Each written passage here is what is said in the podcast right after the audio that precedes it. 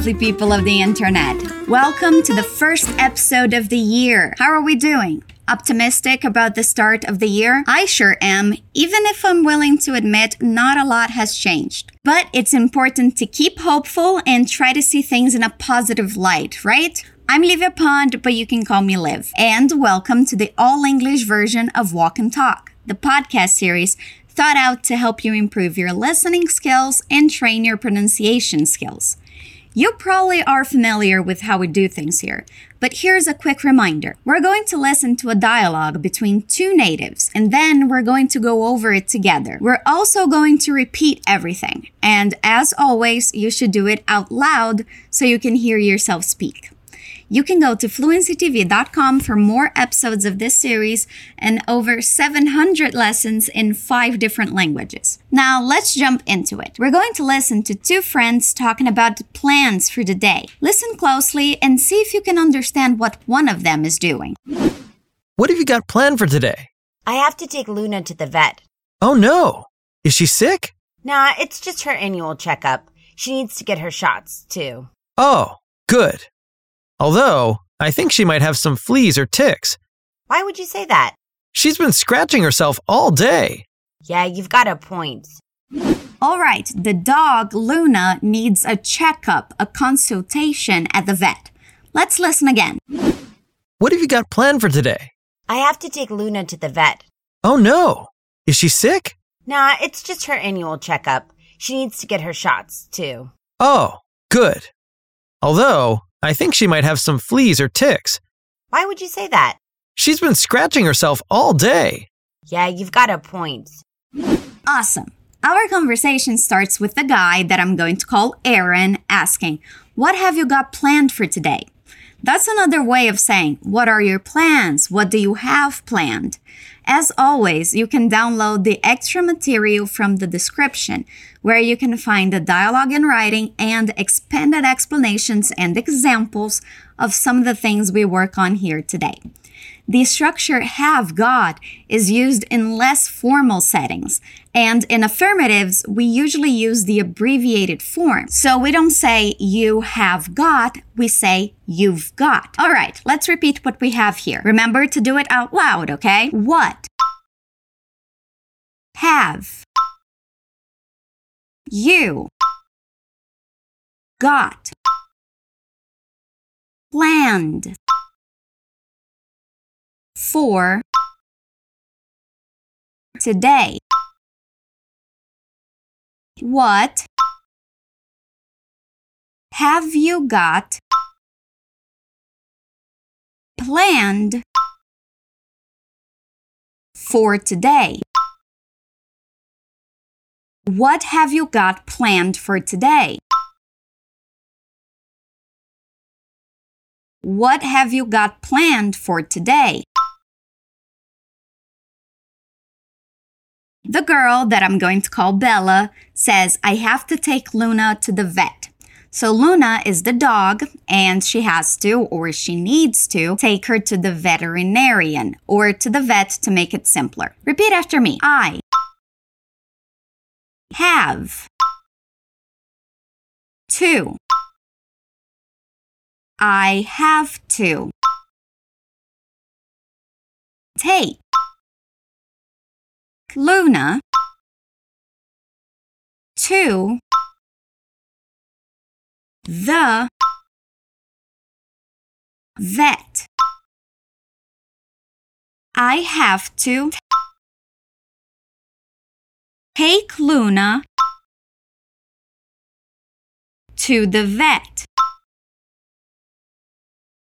I have to take Luna to the vet. Again, I have to take Luna to the vet. Aaron says, Oh no, is she sick? He wants to know if there's a problem with Luna and why she's taking her to the vet. Repeat. Oh no. Is she sick? Is she sick? Oh no, is she sick? Bella says, nah, it's just her annual checkup. So Luna's not sick. She's just taking her for a regular checkup to see if everything is alright. Did you notice she doesn't say no? She says nah, which is a very informal variation of no. Repeat, nah. Nah. The intonation is important with that one. Let's continue. It's just her annual checkup. Nah, it's just her annual checkup. Nah, it's just her annual checkup. Good job. She continues, saying she needs to get her shots too. The shots are the vaccines, like we sometimes have to take. Repeat. She needs to get her shots. Two. She needs to get her shots. Two. She needs to get her shots too. She needs to get her shots too. Again, she needs to take her shots too. Aaron says, Oh, good. Repeat, Oh, good. Then he says, although I think she might have some fleas or ticks. Although means however, but, despite. So he's saying that it's good is just for her checkup, but that it's possible she has fleas or ticks. Fleas are pulgas and ticks are carrapatos. Repeat. Fleas. Ticks. Although although although I think think she might have some fleas or ticks. Although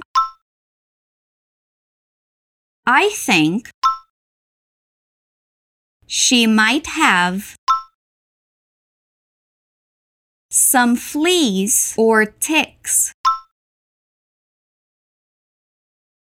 Now let's try the whole sentence although I think she might have some fleas or ticks.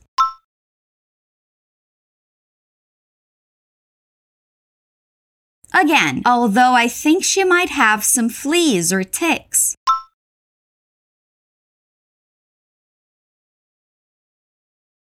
One more time. Although I think she might have some fleas or ticks.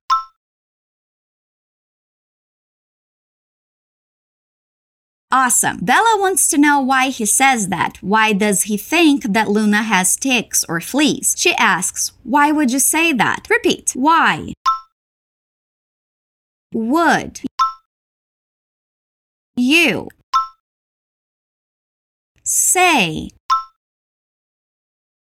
that? When we repeat this time, notice the linking sounds. We're going to combine the first words into one sound. Why would you? Say that. Why would you say that? Again, why would you say that? And he answers, She's been scratching herself all day. Oh, that's just not good. I have allergies that sometimes make my skin itch, and it's awful. Poor doggy. Repeat after me. She's been scratching herself all day. She's been scratching herself all day. She's been scratching herself all day. Again, she's been scratching herself all day. All right, we got to the last line of dialogue. She says, Yeah, you've got a point. She's saying, Yes, you are right. I agree with you. You have a point, or you've got a point. Repeat. Yeah. You've got a point. Yeah, you've got a point. Again, yeah, you've got a point. Good job. Now listen to the dialogue one more time.